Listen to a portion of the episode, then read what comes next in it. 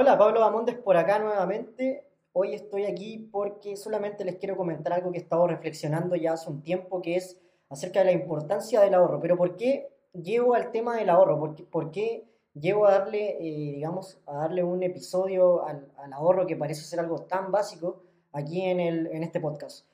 Lo que pasa es que me he dado cuenta que hace bastante tiempo eh, las personas por lo general caen en la típica trampa de eh, dejarse engañar por los falsos ricos o falsas personas con dinero. ¿A qué me refiero con esto? Personas que pueden, digamos, a través de la deuda conseguir ciertas, cierto nivel, de, cierto nivel de, de compra, poder tener un auto, poder tener quizás una casa gigante, poder tener quizás un Rolex, poder tener quizás un Mercedes o qué sé yo, cualquier cosa que, que realmente parece sorprender a las personas y eh, hace parecer a una persona que realmente no es rico a parecer una persona que sí tiene dinero. Entonces, la verdad es que eso es algo que a mí en lo personal me preocupa bastante y creo que las personas que sabemos de finanzas, que entendemos la educación financiera, podemos darnos cuenta de aquello y la verdad es que cuando tú sales a la calle te das cuenta de que hay muchas, pero muchas personas que caen en ese error, en el error de querer aparentar algo que todavía no se lo pueden permitir. Entonces, el hecho de que alguien tenga algo no significa que pueda permitírselo. Entonces no te dejes engañar por estas personas y eso a lo que, a lo que realmente quiero llegar es que realmente no te haga sentir mal. No porque tú no puedas comprar eso, adquirir eso o tener esa capacidad de deuda significa de que eres menos que la otra persona. Probablemente la otra persona o la gran mayoría de esas personas estén tomando una mala decisión financiera, lo cual le va a traer consecuencias sí o sí a futuro, porque para poder tener, digamos, ese estándar de vida y poder pagar toda su deuda, requiere tener altos ingresos. Por lo tanto, si no puede mantener esos altos ingresos en el tiempo, probablemente se va a ver bastante, bastante complicado en su vida financiera. ¿Qué es lo que yo normalmente aconsejo y que lo aplico también para mi propia vida financiera? Es tratar de ser lo más ordenado posible y darle mucho foco al ahorro y no aprovecharte de esa capacidad de deuda que no es lo mismo que capacidad de consumo. Entonces, ojo con eso, ojo con eso, no caer en, en estas trampas que de repente en esta sociedad que vivimos, donde Instagram eh, muestra prácticamente lo bonito de la vida de, de todas las personas y no te muestra la realidad. La realidad es que no todo el mundo se puede dar estos lujos y muchas de las personas que se dan estos lujos compran cosas que no se pueden permitir todavía debes tenerlo claro. Debes tener claro que no todo esto es real, no es 100% real. La gran parte, eh, el gran porcentaje de, de, de todas estas compras es deuda y muchas veces deuda mala. Así que ojo con eso. ¿Y en qué nos vamos a enfocar? Más que nada porque no todo lo que brilla es oro, no todo lo que brilla es oro, por eso el título también de este episodio, porque quiero que te des cuenta que lo que ves allá afuera, no todo eso que brilla allá afuera es realmente oro. Por tanto, ¿cómo poder llegar a poder tener una vida en el futuro en donde me pueda dar ciertos tipos de lujos? Y eso es relativamente sencillo, pero requiere tiempo, requiere disciplina, requiere buenos hábitos. Y eso se llama y se parte, digamos, eh, con lo que todos conocemos como ahorro, el ahorro. Estoy leyendo un libro, bueno, casi terminando ya un libro que se llama The Psychology of Money de Morgan Housel. Es eh, un periodista especialista en finanzas de, de New York, Estados Unidos.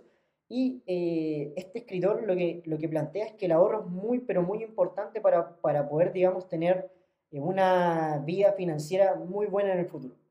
Y aquí algunas cosas que vamos a releer del libro, vamos a releer de este libro para poder repasar. Entonces, la primera idea sencilla, pero fácil de pasar por alto, dice, es que acumular riqueza poco tiene que ver con tus ingresos, poco tiene que ver con tus ingresos, ni con la rentabilidad de tus inversiones. Ojo con eso. Y sí tiene mucho que ver con tu índice de ahorro.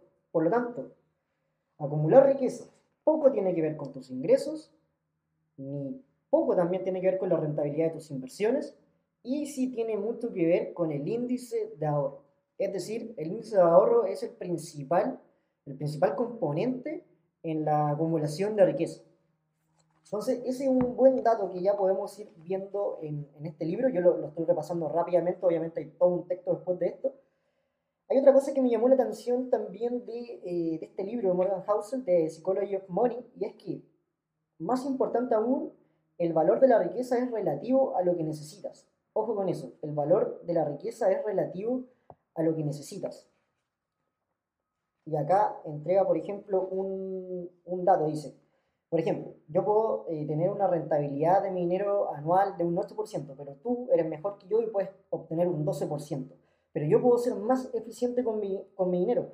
Pongamos que yo necesito la mitad del dinero que tú para ser feliz, independiente de que mi rentabilidad sea menor a la tuya en mis inversiones anualmente, yo tengo, digamos, una mayor eficiencia en mis finanzas personales o en mi vida financiera. Ojo con ese dato. Y otra cosa que, mm, igual me llama la atención es que dice, superado un cierto nivel de ingresos, lo que necesitas es sencillamente lo que está por debajo de tu ego. Y aquí es donde podemos definir lo que es el ahorro. Y el ahorro es la diferencia entre tus ingresos y tu ego. Ojo con eso, aquí gran definición. La diferencia entre tus ingresos y tu ego. A medida que tu ego disminuya, tus ingresos se van a ver, perdón, tus ahorros se van a ver obviamente aumentados. Entonces la manera de poder, eh, la manera de poder ahorrar más es disminuyendo nuestro ego. Ojo con eso, importante definición de lo que es el ahorro. Y por otro lado dice, la capacidad de gastar de la gente está más en sus manos de lo que podrían pensar. Por lo tanto, dice, el dinero depende más de la psicología que de las finanzas.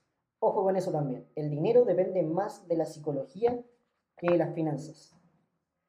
Y otra de las cosas que también indica este libro dice que no tienes que por qué tener un motivo concreto para ahorrar no pueden, obviamente podemos tener motivos para ahorrar, pero si no tienes ningún motivo para ahorrar, no importa, igual puedes ahorrar. No debes tener, no es obligación tener un motivo concreto para ahorrar. Y dice que esa flexibilidad y control sobre tu tiempo es un beneficio invisible de la riqueza. Y aquí lo que quiere llegar es que el hecho de poder acumular dinero a través del ahorro te genera al final del día una flexibilidad y un control sobre tu tiempo. En mi caso personal, yo puedo contar la historia. Yo cuando dejé de trabajar eh, el año 2022 en el banco, eh, hasta, hasta este momento todavía no me he visto forzado a tener que, digamos, ir a buscar un trabajo que me genere una remuneración propiamente tal.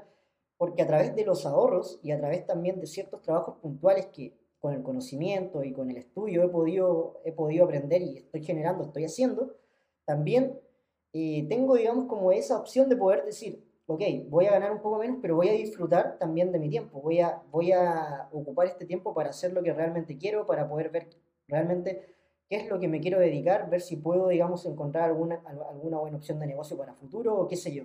El hecho de acumular dinero, acumular un ahorro, te genera también libertad de tiempo y libertad a la hora de poder tomar decisiones. Entonces eso es muy importante también tenerlo en cuenta. El hecho de que puedas ahorrar no solamente es para Poder comprarte una casa, poder comprarte un departamento, poder comprar un auto o qué sé yo.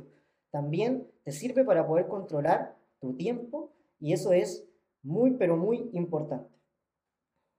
Otra de las cosas que el libro dice es que, a ver, no, esta parte, esta parte no. Por acá hay una idea un poco más larga, pero no es lo que quiero, no, no quiero explayar un poco, no me quiero explayar mucho en esto. Pero más que nada lo que quería llegar, y cerrando la idea, es simplemente de que Ahorro es la diferencia entre tus ingresos y tu ego. No todo lo que brille es oro. Las finanzas dependen más, o el dinero depende más de la psicología que de las finanzas.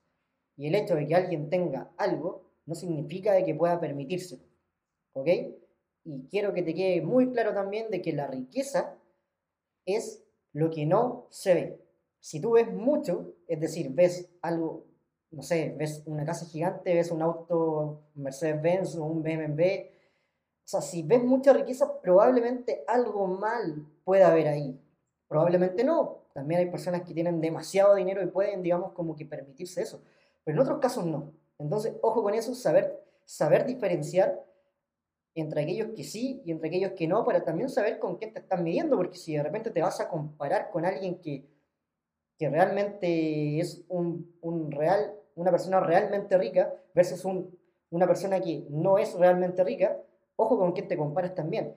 Y por otro lado, y finalmente, no es bueno compararse, porque finalmente la carrera que tú estás haciendo, tu carrera en tu vida financiera, es una carrera que tienes que hacer contigo mismo, que tienes que competir contigo mismo y ir creciendo a través del tiempo Y si vas creciendo a través del tiempo, independientemente del ritmo que lleves, es muy, pero muy importante el hecho de que ya vayas creciendo y al mismo tiempo aprendiendo para poder salir, digamos, adelante en, en tu vida financiera, para poder tener un futuro mucho más próspero.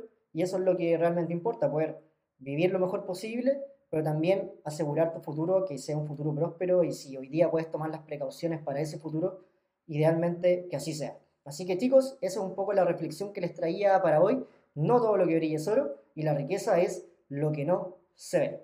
Saludos.